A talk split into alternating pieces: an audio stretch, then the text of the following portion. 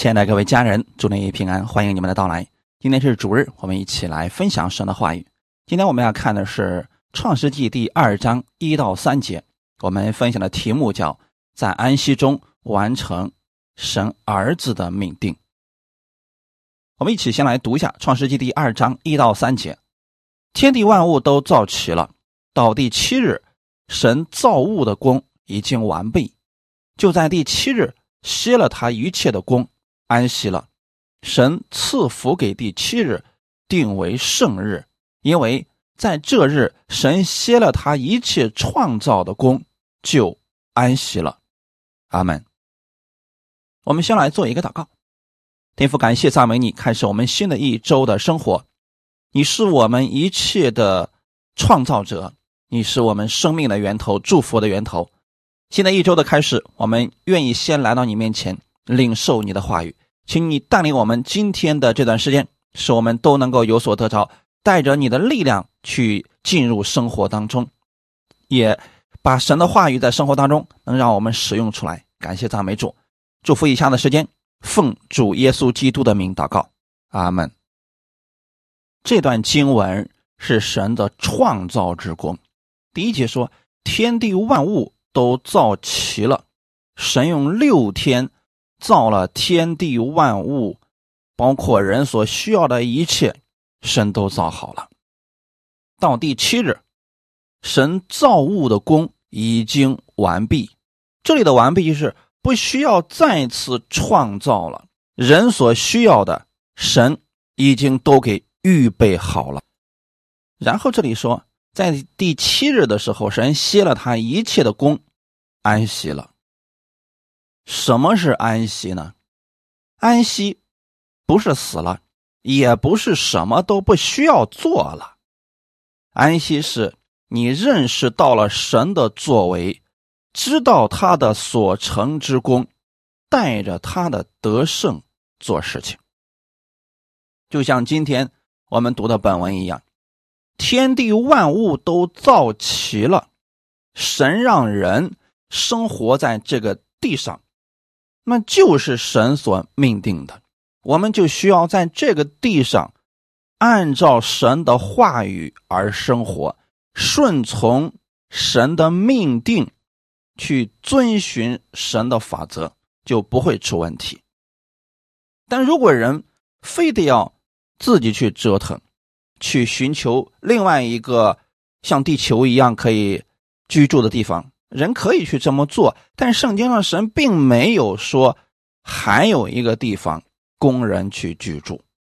天地万物造齐了，神就是让人在这个地上生活。那我们在这里遇到问题的时候，我们需要向神来祷告，按照神的话语去解决这些问题就可以了。比如说，神是六日创造天地，第七日。他的造物之功就结束了，然后他进入了安息。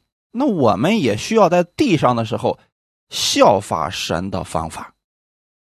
六日做工，第七日进入到安息。所以这里的安息是指神给我们所预备好的一切。神把第七日定为圣日。是让人去纪念他的作为，要不然人一直工作，一直工作，他会忘记了神跟他所赐的祝福呀。很多人从来不休息，不停的干活，他总觉得说我要靠自己多努力一些，我要靠自己不停的干，我就可以拥有很多，这不是神的法则。神不是让我们努力的、拼命的啊，不顾休息的去工作，去换取一些财富或者换取我们所需要的。神的法则是什么呢？六日你去工作，第七日你要来到神的面前，进入到安息当中。他要恢复你的身体，恢复你里面的力量。在人没有进入工作之前。先是进入了神的安息，就如同亚当一样，神是造好了天地万物之后才造的亚当，然后神就带着亚当进入了安息。进入安息之后，才让亚当去管理这个世界的。这就如同我们今天的生活是一样的。你如果先没有进入神的安息当中，你不知道神是这个世界的创造主。你不知道神是一切祝福的源头，你就不会按照神的话语去生活。那么你在世上的工作就会是劳苦愁烦，甚至可能是一无所获。那只有我们意识到了这是神预备好的一切，我们愿意按照神的话语去生活，我们愿意顺服他的命令。如此，你可以在其他六日轻松的。获取到神的祝福，经历他的同在和大能。所以安息是我们已经意识到了神所成之功，带着他的得胜和能力去做事情。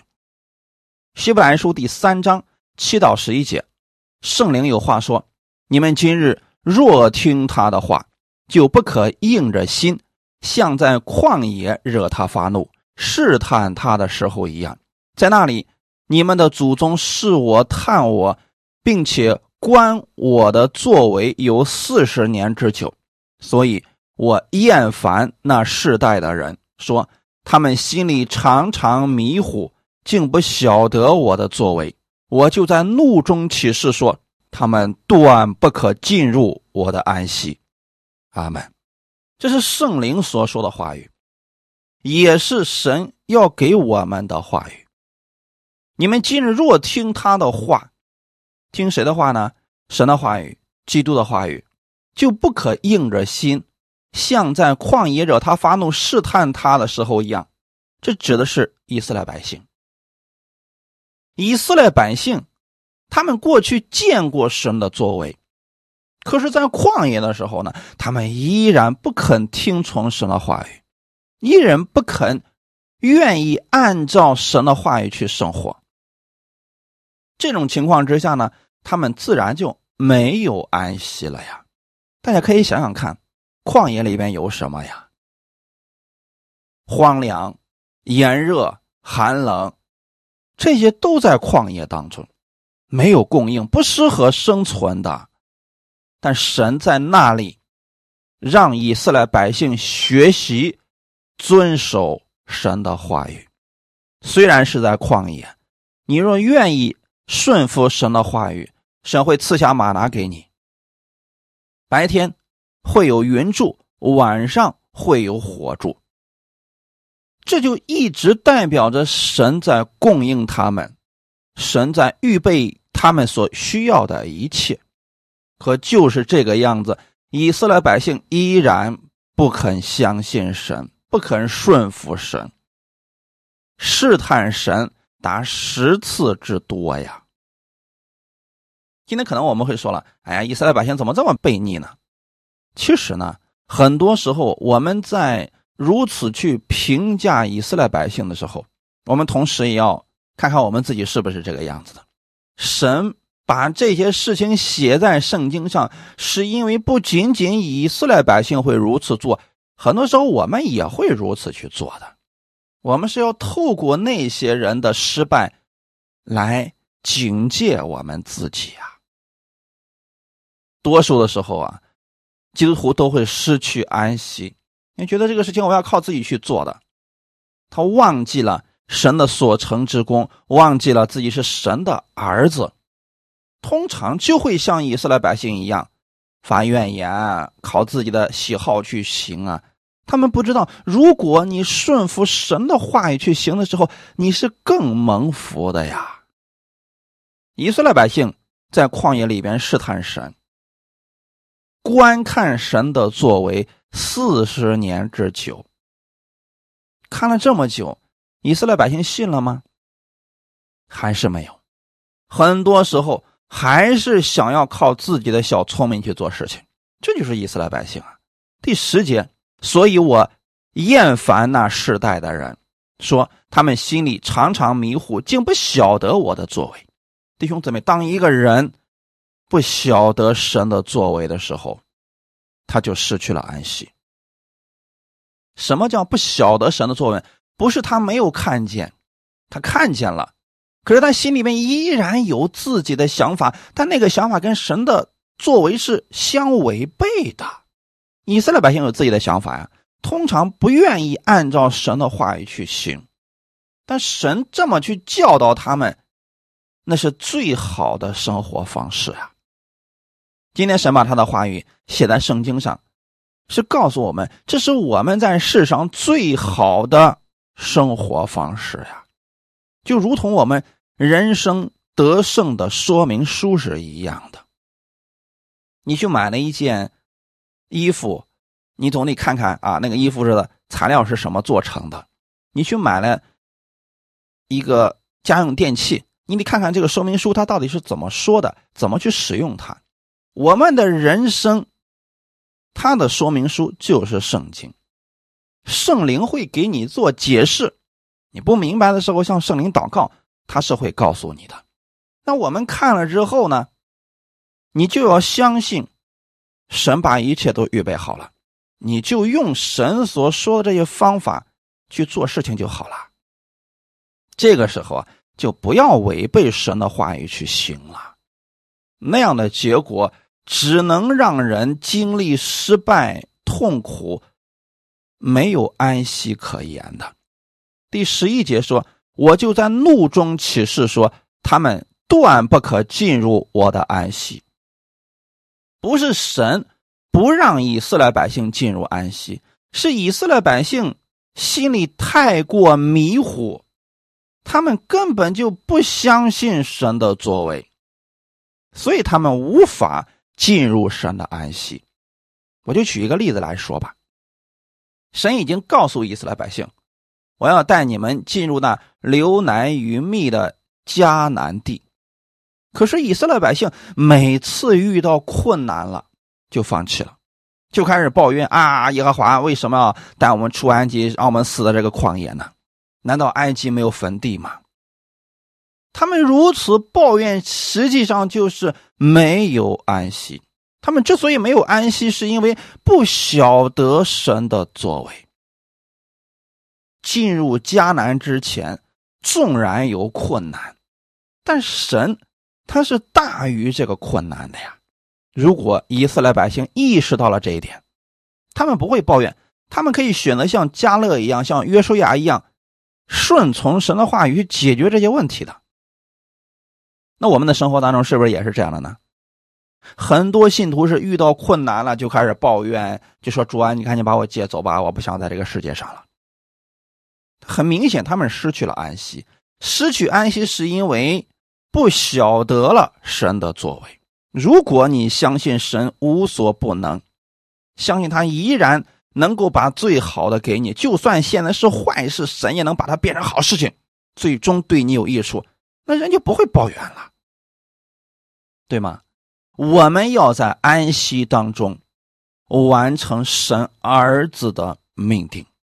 耶稣是神的儿子，他在这个世界上。也遇到了很多的拦阻和困难，他做事情也不是一帆风顺的，但是他相信天父的作为，在凡事上他向神祷告，寻求神，他胜过了。我们也是神的儿子呀，所以我们也需要效法耶稣，不论遇到什么样的事情，我们要相信神的作为，晓得他的大能。阿门。当人不认识神的作为，或者说不晓得神的作为的时候，必然会靠自己。那靠自己，这个时候就有很多的不确定性，比如说可能会成功，也可能会失败。这不就是世人告诉你的吗？很多人去参加什么学习啊、培训啊，他会告诉你啊，你只要这么去努力的话，你可能会成功。他们不能百分之百保证你的人生，因为没有一个人可以保证你的人生，除了耶稣之外。我们在他里面才会有真正的安息啊！因为他已经胜过了这个世界，胜过了疾病，胜过了咒诅，胜过了死亡。他已经得胜了呀，没有一件事情他失败了。那他说可以，我们就应该相信，然后我们自然就有安息了呀。我们看一下旧约的时候，他们安息日需要做什么？出埃及记第十六章二十三到二十六节，摩西对他们说：“耶和华这样说，明天是圣安息日，是向耶和华守的圣安息日。你们要烤的就烤了，要煮的就煮了。”所剩下的都留到早晨，他们就照摩西的吩咐留到早晨，也不臭，里头也没有虫子。摩西说：“你们今天吃这个吧，因为今天是向耶和华守的安息日，你们在田野必找不着了。六天可以收取，第七天乃是安息日，那一天必没有了。”阿门。在旷野的时候，因为。没有粮食从地里边长出来，所以神当时给了他们马拿作为食物。他们吃了四十年的马拿。这个马拿呢，是每天晚上的时候啊，顺着这个雨水从天上落下来。白天呢，太阳没有出来之前，以色列百姓要去旷野里边去捡这个马拿回来吃。六天他们要做工。当时以色列百姓所谓的做工。就是六天出去捡马拿回来之后，把它做成各式各样的美味儿就是这个事情，这就是他们所要做的工了。那当时摩西就对他们说啊：“六天你们可以做工，到第七日的时候就不要再去了，因为第七日呢是属于圣安息日。”这个安息日是怎么定的呢？是神六天做工，第七日进入安息。那么神希望他的百姓也是六日做工，第七日进入安息。这个安息当中，不是我们所说的死了。这里的圣安息日是让他们不做世上的工，去专心敬拜神。到第七日那一天的时候呢？圣安息日是让以色列百姓放下这世上的工作，专心的去仰望神。这就是我们所说的圣安息日。那既然不做世上的工呢，那他们的生活需求怎么办呢？在第六日的时候，神就告诉了以色列百姓：“那今天你们可以拿双份的回来啊，放到明天不会坏，也不会长虫子，不会臭的。”到第二天的时候呢，以色列百姓一看，哎，果然如此啊，这就叫做神的祝福。那么到圣安息日，他们不出去捡这个马拿，让他们干什么呢？因为今天是向耶和华守的安息日，也就是说，在安息日的时候，神让以色列百姓停下这世上的工。在神面前去敬拜神，默想神的作为，有做工的时候，有安息的时候，这样我们的身体、我们的心灵都能够得到休息和愉悦。感谢主，神是知道我们身体的构造的。你工作六天就已经很烦躁了，这个时候啊，一定要有一天的休息时间。你那一天的休息，来到神面前。得到了神的供应，神属灵里边的话语的浇灌，哎，新的一周开始再去做工的时候，你发现，哎呀，很有力量的。那如果没有这个安息的话，人做的久了，真的会疲倦的话，心里边会觉得很烦躁的。而且呢，当时神训练以色列百姓，让他们去按照这个方式去生活，他们没这个习惯，因为以前他们在埃及当奴隶，哪有什么休息的日子呀？就一直干活就行了，这不正是世人的做事方法呢？能干就多干点呗，能不休息就不用休息呗。但神的法则是这个样子的，很多人是确实年轻的时候从来不休息，最后得病了，好一下子把之前没有休息的日子全给休息过来了，甚至可能还会赔很多。弟兄姊妹，我们何必如此呢？所以说，我们要按照神的方式去生活，这是神儿子的命定。神不希望我们忙碌到最后，我们连在神面前领受话语的时间都没有，连我们自己停下来去思想神的恩典的时间都没有，不是这样的。马太福音第十二章九到十四节，我们看一下，神在安息日让他们做什么？耶稣离开那地方，进了一个会堂，那里有一个人枯干了一只手。有人问耶稣说：“安息日治病可以不可以？”意思是要控告他。耶稣说。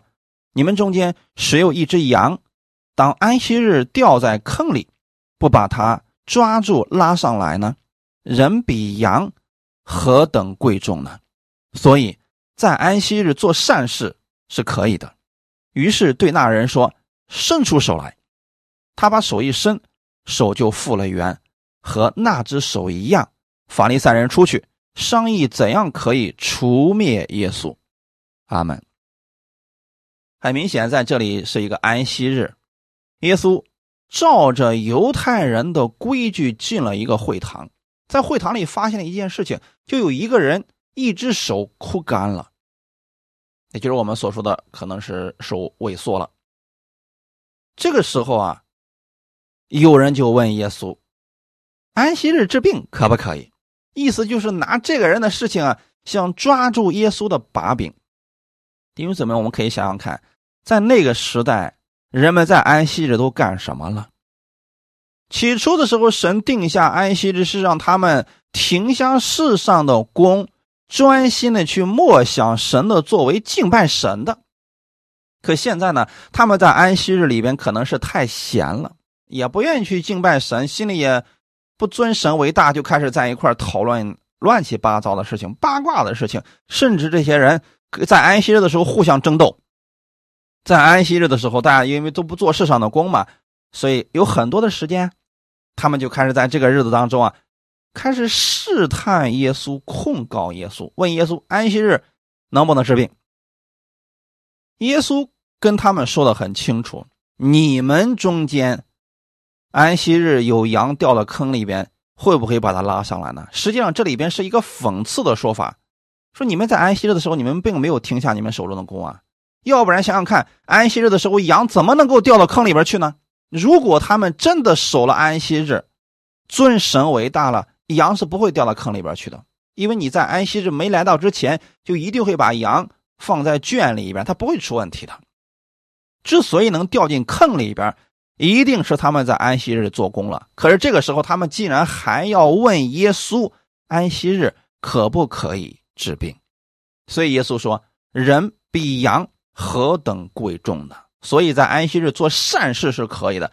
这里所说的善事，是指安息日的时候要来到神的面前领受他的供应。这个供应当中就包括心灵的医治、身体上的医治。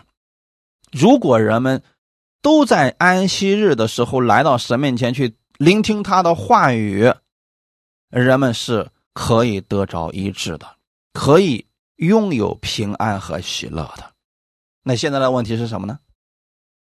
当在安息日的时候，那个时候的法利赛人讲的道是定罪百姓的，百姓们在安息日没有安息，甚至他们心里的罪疚感可能会比平时更重。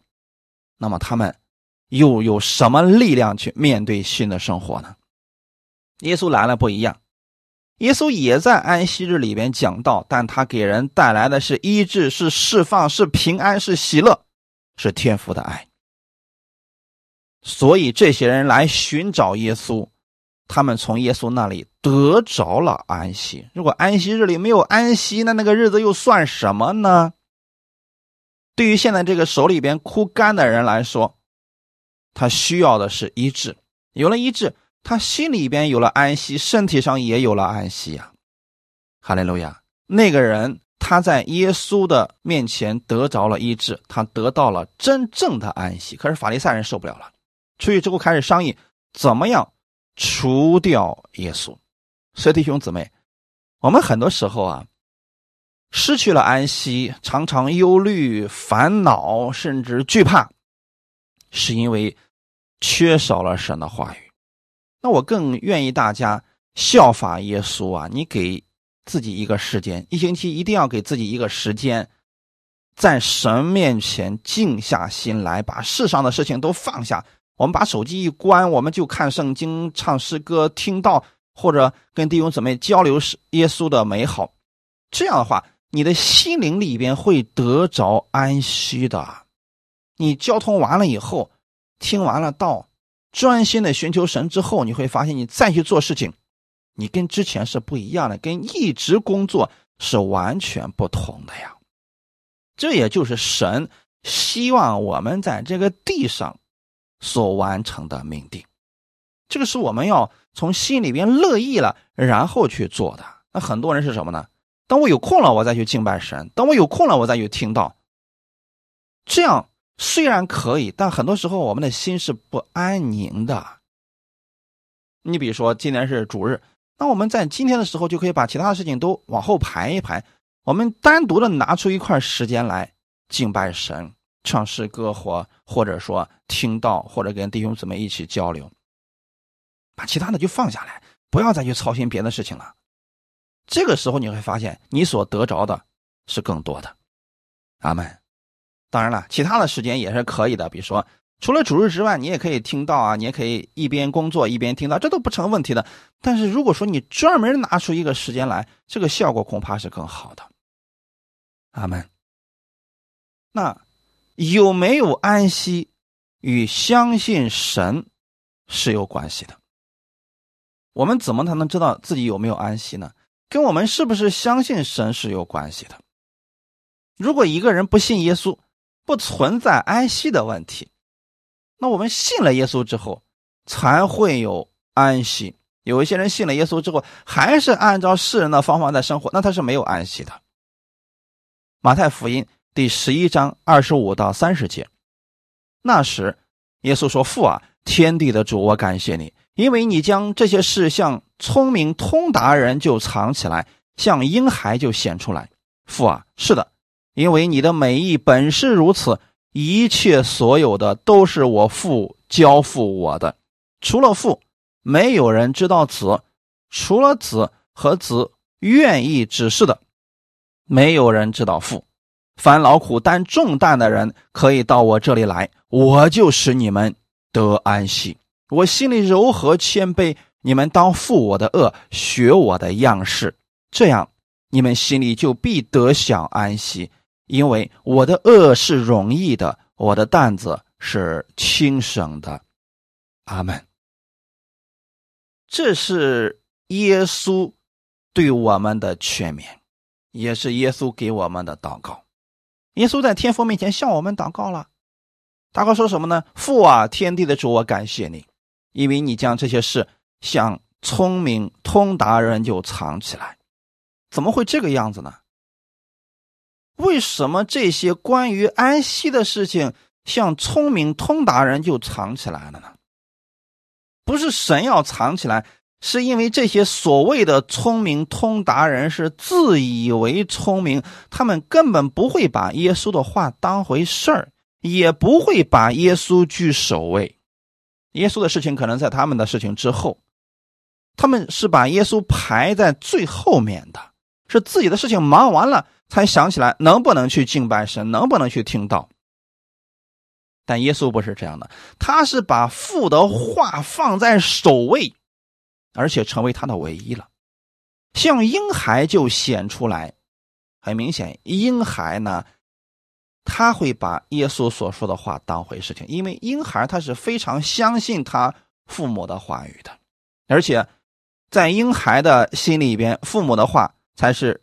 唯一值得相信的，你看这个小孩子啊，在他很小的时候，天一黑，他就不再找陌生人抱他了，只有他爸妈抱了他的时候，这个孩子才是有安全感的，是不是这样的？那现在神的话语就是我们的生命，是我们的粮食啊，天父就是我们的父亲啊。那我们在黑暗来临的时候，我们都没有意识到，我们必须在天父的怀抱当中。这才是安全的。那很多人还是跟着世人跑，还是在黑暗当中溜达，完全没有危机意识呀。耶稣不是这样的，耶稣完全相信天赋，并且把天赋的事情放在首位。阿门。一切所有的都是我父交付我的，除了父，没有人知道子；除了子和子所愿意指示的，没有人知道父。这句话语的意思是什么呢？耶稣相信天父，他只做天父让他做的事情，只说天父让他说的话语，天父如何说，他就如何做。就是因为这个关系，耶稣心里边有满满的满足感。同时，耶稣在凡事上都得胜了。那为什么有很多人他在凡事上不能够凡事得胜呢？就是因为他有很多自己的想法，他太聪明了，所以他觉得神那个方法不靠谱，我可以靠自己做的很好的。他甚至觉得说，啊，神的话语有些东西是可以被删掉的，他那个方法可能比神那个方法会更好的。但耶稣不是这样的。神怎么说，他就怎么做，所以他在凡事上最终都得了荣耀，都得胜了。如果我们能明白这一点我们在世界上，你一定不是失败的人，你一定是在神的安息当中的，因为神命定你是要得荣耀、得着、得胜。绝对不是命定你在这个世界上苟延残喘的活着。阿门。二十八节，凡劳苦担重担的人，可以到我这里来，我就使你们得安息。这是耶稣向我们的一个呼召。凡劳苦担重担的人，这是指什么样的人呢？所有的世人。若是你觉得现在有很多的重担你担不了了，有很多的忧愁你受不了了，有很多的问题你解决不了了，你承认自己不能，这个时候你可以到耶稣那里来。那为什么是这样的人才能寻找耶稣呢？因为聪明人、成功人，还有那个骄傲的人，他们不会来寻找耶稣的，他们觉得自己拥有很多了呀。已经很好了，不需要耶稣的。就像你看耶稣去呼召其他人的时候，一般来说都是这些人当下处于一个比较差的环境当中。比如说彼得，那一天晚上他一条鱼都没有打着，垂头丧气的在那儿洗网的时候，耶稣找着了他。最后耶稣呼召他说：“来跟从我，我要让你得人如得鱼一样。”感谢主，这就是为什么我们很多人能够信耶稣，都是在自己失意的时候、失败的时候，或者说在自己比较彷徨无助的时候，他能听进去耶稣的话语。不是这位神专门挑这个时候来找人，是神一直都在寻找人，都在感动人，只是人的心往往会在这个时候才能够向神打开。因为他觉得自己现在劳苦担重担了，他需要神。我们的主真的只是在我们需要的时候出现吗？不是的，他一直都在，只是我们人很多时候啊，根本不愿意去亲近神的。那作为神的儿女了，已经信了耶稣的人了，很多人还如此呢。自己一切都好的时候。不去寻求神，什么敬拜神、赞美神，那等我有空了再说吧。哎，等自己失败了，等自己身体出现问题了啊，这个时候可虔诚了啊！这个虔诚要打上引号啊！哎，来到神面前哭哭啼啼的，主啊，我错了，你原谅我吧。哎呀，我以前光忙着追求这个世界了，现在我我愿意来到你面前悔改呀！哎，不必这样的，不是用这个方式来打动神的。这个时候，你当你觉得是劳苦担重担的，你到耶稣那里去，他要把他的安息赐给你，此刻你才能够看见神的安息呀。人要是不遇着点事儿，他怎么能够觉得耶稣是正确的，耶稣是伟大的呢？所以说，我们不必要等到这个时候才来到神的面前。神是希望我们在安息当中做事情。在他的得胜当中去做事情，这样你何必去经历别人的那个痛苦呢？神不愿意我们走这么一遭的。阿门。你们看看，耶稣他被圣灵充满之后，圣灵先带领他进入了旷野。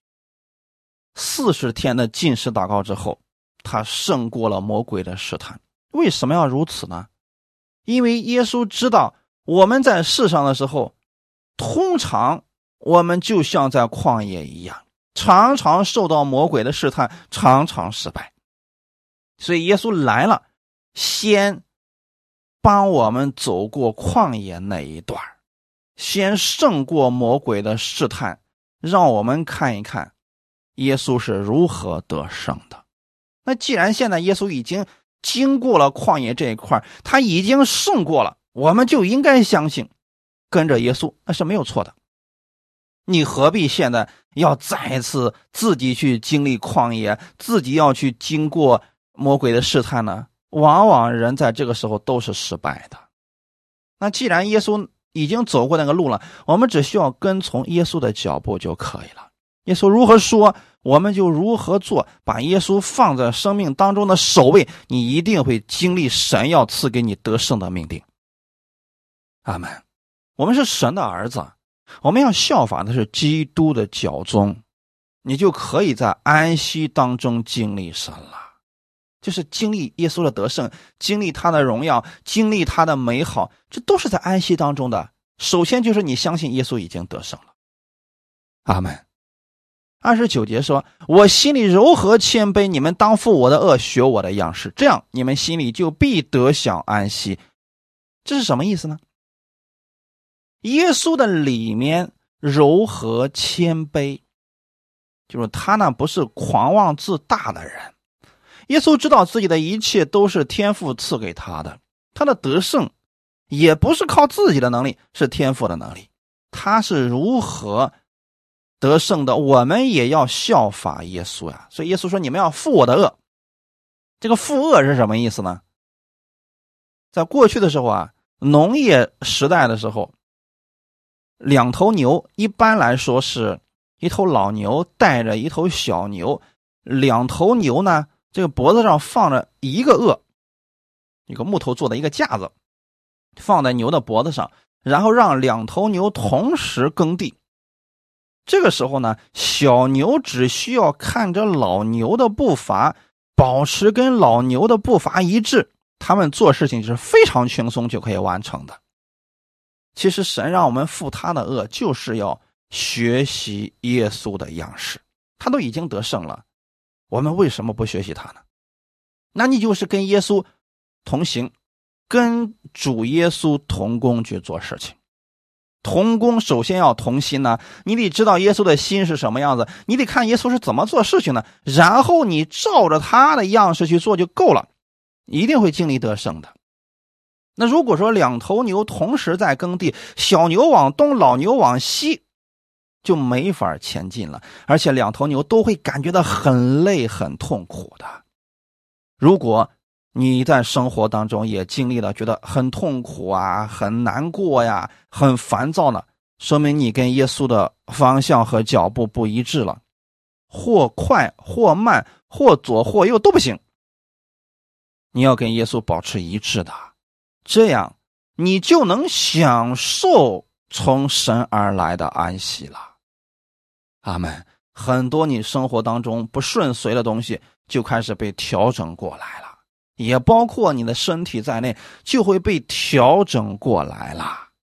阿门。切记，弟兄姊妹，我们跟随耶稣，不是让我们更痛苦，而是让我们轻松了。所以耶稣说：“我的恶是容易的，我的担子是轻省的。”那同样的，你去听道也是这样的。听到之后，这个道进入你的生活，能帮助你的生活，帮助你的生命，这个道就是正确的，就是最好的。阿门。如果说你听了某人讲了道之后，让你的生活更糟糕了，让你变得狂妄自大，心中目中无人了，那说明这个道是有问题的，就是从人而来的东西了。耶稣是柔和谦卑的，他总是能够造就别人，总是给别人带来益处的。我们里边拥有了耶稣的生命，学了耶稣的样式，我们也会如此的。阿门。马可福音第六章一到二节，耶稣离开那里，来到自己的家乡，门徒也跟从他。到了安息日，他在会堂里教训人。安息日要干什么呢？那照一些人所说的，安息就是什么都不干了，然后我们就坐着等着神降下祝福的，不是这样的。你看，耶稣在安息日的时候，他是在会堂里教训百姓的，所以安息日也是要做工的，绝对不是像一些人所说的什么都不需要做了啊，那个不是安息，那是休息，对不对，弟兄姊妹？安息日的时候，耶稣在会堂里教训人，医治了很多的人啊，阿门。所以安息日是让我们来到神面前领受神的话语的。耶稣在安息日教训人，那么把这个安息就赐给了以色列百姓啊。所以今天我在这儿分享神的话语给你们，是要把基督的安息给你们。你们听了，你们自然就有安息了呀。带着神的这个安息、这个得胜信心去工作，跟你自己去做工那是完全不同的。阿门。《使徒行传》第十七章一到三节，保罗和希拉经过暗菲波里、亚波罗尼亚，来到铁撒罗尼迦，在那里有犹太人的会堂。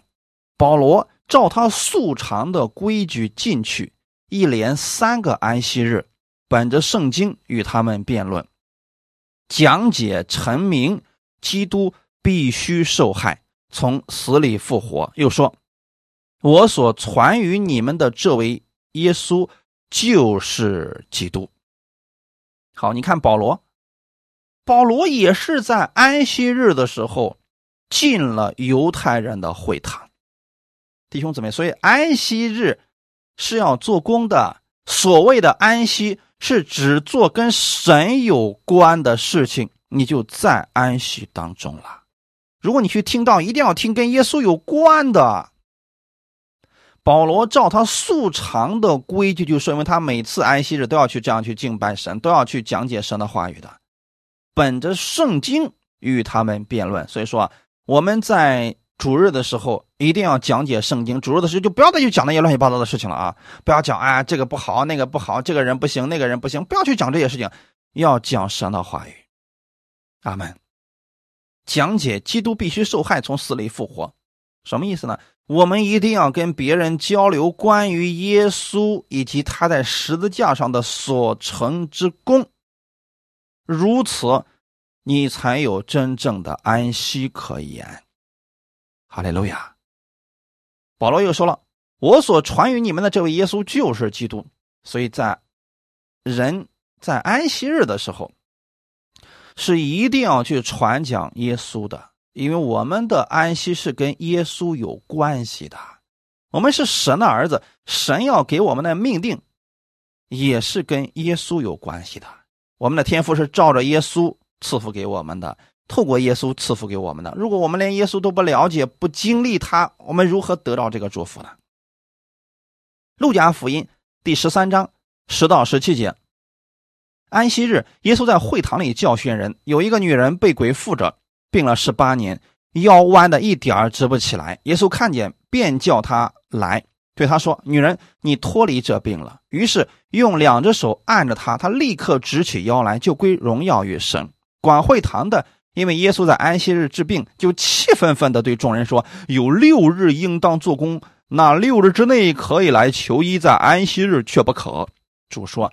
假冒伪善的人呐！难道你们个人在安息日不解开槽上的牛驴牵去饮吗？况且这女人本是亚伯拉罕的后裔，被撒旦捆绑了这十八年，不当在安息日解开她的绑吗？耶稣说这话，他的敌人都惭愧了，众人因他所行一切荣耀的事，就都欢喜了。这个也是在安息日所发生的事情。今天你可以把安息日理解为主的日子啊，这个是也是正确的啊。就是说，重点不是在哪个日子，是你拿出一个专门的日子来敬拜神，交流神的话语。那我们现在是在主日的时候，我们一起分享神的话语，一起经历神的话语，也是可以的，完全跟耶稣那时候是一样的呀。那耶稣在安息日的时候呢，遇见了一个女人被鬼附了十八年啊，这个腰直不起来。耶稣过去之后说：“女人，你脱离这病了。”耶稣医治人通常都有一个习惯，就是他是讲完道以后，然后就去医治人，先把神的话语给人。让人心里边有神的话语了，然后得着信心之后，他们得着医治。可是呢，管会堂的却很生气啊！他们在律法之下说啊，六日可以做工，六日都可以求医治，为什么非得在安息日做呢？那耶稣给他说，安息日里解开这个女人的捆绑有什么问题呢？所以说。众人看到耶稣所做的这样一个事情啊，大快人心，大家很喜乐呀。如果说我们所有信主的人，我们能在主日的时候一起敬拜神，一起听神的话语，一起分享神的话语，我们也是会经历神的荣耀，会经历神的医治，也是会非常喜乐的。阿门。所以这是神给我们的命定，千万不要把这个祝福给失去了啊。不要一直工作，一直工作，没有时间去敬拜神，没有时间亲近神，那样你真的会失去很多喜乐平安的。不是神不给你，是你自己太忙了，根本没有时间领受啊。所以在这点上，我们要调整一下我们自己啊，一定要给神一点时间，专门的时间去跟神亲近，不管是祷告、听道、读经或者分享聚会都可以的，你一定会经历他的喜乐和荣耀的。启示录第六章九到十一节，揭开第五印的时候，我看见在祭坛底下有为神的道并为做见证被杀之人的灵魂，大声喊着说：“圣洁真实的主啊，你不审判住在地上的人，给我们伸流血的冤，要等到几时呢？”于是有白衣赐给他们个人，又有话对他们说：“还要安息片时。”等着一同做仆人的和他们的弟兄也像他们被杀满了数目。有些人说了，安息就是什么都不做，等着神来做事情，我们就看耶稣已经所成之事，然后就看着就行了。其实不是这样的，一定是跟做工有关系的。启示录里边揭开第五印的时候，神给我们看见了一样东西，那就是在祭坛的底下有很多。为耶稣做见证的人，为神的道做见证的人被杀了。这说明了什么事情呢？有时候你为了持守真理，为了持守神的话语，受到逼迫了，这个也是你在安息当中才能做的事情。否则，环境来临的时候，危险来临的时候，你就会停止的。啊，你就可能说我不信了，我以后我把圣经啊什么东西这东西我都清理干干净净，我以后不信主了。可是这些人呢，为了主，他们丧失了生命。那这些人在祭坛底下喊着说：“圣洁真实的主啊，你要给我们伸冤，要等到什么时候呢？”白衣赐给了他们，就是神没有忘记他们为主所做的事情。紧接着。对他们说，还要安息片时。那么这个白衣指的是什么呢？耶稣基督的衣袍。所以说，当我们没有耶稣的衣袍在身上的时候，我们就没有安息。我们不知道我们所做的事情啊，到底是正确的还是不正确的。但如果神认可了你，你是因着耶稣的缘故去做的，这个衣袍在你的身上，我们看到这个衣袍的时候，我们就有安息了呀。所以。神对他们说：“还要安息片时。”这个时候，他们的安息就是等候，看着看着世上所发生的这一切。等着什么呢？等着一同做仆人的和他们的弟兄也像他们被杀满了数目。也就是说，有世上很多的弟兄持守神的道，他们在做工的时候被杀了，但是他们心里边是拥有安息的。比如说，史提凡，他也是见证耶稣的时候被杀了。但是他里面是有安息的，他会说：“我看到主在迎接我。”而且他会对伤害他的人说：“主啊，赦免他们，这是什么？这是他心里面有了安息，才结出来的果子。他看到了神与他同在，这就是神给他们的命定，也是神给你们的命定。哈利路亚！所以，我们不要以为安息就是只享受神的祝福，我们什么都不需要做的，不是的。我们是在安息当中，就是看到了神的作为，看到了神的命定。我们知道了我们的身份，知道了我们的荣耀，也知道了我们的权柄。我们去面对任何事情的时候不灰心，我们带着神儿子的权柄去做事情，这是神给我们的命定，是需要我们每一个人去完成的。所以你现在就要思考一下，神给你的命定是什么？神呼召你要你做什么？神拯救你，希望你如何去生活呢？感谢主，这个事情要我们自己去默想的。如果我们仅仅只是以为耶稣救我们就是为了改变我们的生活啊，为了让我们吃的更好，我们穿的更好，这个是，但是太肤浅了。神给你的远远超过这些的，阿门。他更希望你在生活当中，凡是去依靠他，把耶稣去守卫，你就会经历到更多耶稣的大能、耶稣的荣耀、耶稣的得胜。哈利路亚！如此啊，你在凡事上都会有信心的，你更能够经历到耶稣他的那个美好。阿门。就算可能依然有困难，依然有问题，但这些东西根本就。捆不住你的，你反而在各样的问题当中，更多的能提升自己的品格。我们最后来看《希伯来书》第三章十二到十四节，《希伯来书》第三章十二到十四节，弟兄们，你们要谨慎，免得你们中间或有人存着不信的恶心，把永生神离弃了。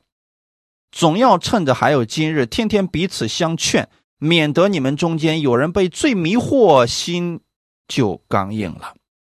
你们若将起初确实的信心坚持到底，就在基督里有份了。这段话语是什么意思？首先，这段话语是对信徒来讲的，弟兄们啊，这是信徒啊，你们要谨慎。什么谨慎呢？免得你们中间或有人存着不信的恶心，把永生神离弃了。这指的是什么呢？不是说这个人不相信神了，是指在某件事情上，有些人不相信神，就如同以色列百姓在进迦南这件事上，他不相信神，他不相信神能把他们带进去，但是他们依然相信是有神的。那很多人把这两个概念给搞混了。有人说了，我信神呢，不是说你不信神，是指你在某件事情上不信神，你就会失去安息，你就会靠自己的力量去做事情。那这个时候，很有可能我们会经历失败的呀。当然不是说没有可可能成功啊，就说靠自己也可能会成功，但是也会有可能失败的，而且几率还是挺大的。那我们应该怎么做呢？在凡事上，你要去相信神。经历他的大能大，总要趁着还有今日，天天彼此相劝。劝什么呢？劝我们弟兄姊妹要尊耶稣为大，劝我们弟兄姊妹要把神的话语成为我们生活当中的标准，劝我们弟兄姊妹要常常亲近神、敬拜神。趁着还有今日的时候，要彼此相劝呀。免得你们中间有人被罪迷惑，心里就刚硬了。那有一些人呢，是不愿意亲近神。你会发现，时间讲了以后啊，他根本不愿意再去听神的话语了。一旦他们离开了听到的这个习惯，就根本没有习惯再去听到了。一旦他们离开了聚会的这个习惯，就再也不愿不想去聚会了。这就是说，他们被罪给迷惑了。罪是有一定的吸引力和诱惑力的呀。如果人，离开了基督，就会被这些东西所吸引呐。你比如说，有一些人天天刷那个短视频，一刷一天，你说他没有时间吗？他说我是挺忙的，可是忙的去做这个事情了。但是让他去听一篇讲道，他说我听不了啊，这一听这个东西我就瞌睡，一听我就受不了。这说明什么？讲他被心里面被其他东西给捆住了，所以心里变得刚硬了。我们要劝这样的人回头啊，亲近神，多跟弟兄姊妹交流，他的情况就会越来越好转的。阿门。我们若将起初的信心坚持到底，就在基督里有份了。什么意思呢？你如果能够把刚刚信主的时候那份信心能够坚持到底，你在凡事上就会跟基督同行，经历他的大能了。那你就在生活当中常常拥有从神而来的喜乐、平安。你越亲近神，你越愿意亲近神；你越经历神，你越愿意经历神。你的各方面。都越来越好，生命越来越丰盛，生活也越来越丰富。很多人越来越羡慕你，良性的发展多好呀！我更希望我们弟兄姊妹是这个样子的，阿门。可千万不要走向了另外一个极端，就是被罪迷惑啊，天天干一些虚浮的事情，越来越空虚，结果越来越不愿意相信神。但这这是两个极端，我更愿意弟兄姊妹在安息当中完成神儿子的命定。像耶稣一样，每一天经历他的得胜；像耶稣一样，每一天跟天父进行交流。哈利路亚！把祝福传递出去。我们一起来祷告：天父，感谢赞美你，谢谢你今天借着这样的话语来鼓励我们。新的一周的开始，我们也知道神，你今天依然掌权，你把一切都预备好了。我们在新的一周开始了，我们愿意与基督同行。圣灵帮助我们，让我们的生活当中凡事上都能够依靠你而生活，赐给我们智慧，让我们的生活当中多多的经历你、认识你，也给我们能够发现神儿子命定的这个眼睛，让我们知道天地万物当中有很多神你给我们的祝福，让我们看见、去发现它，去经历神你的同在和大能。奉主耶稣的名赐福我们弟兄姊妹手中所做的。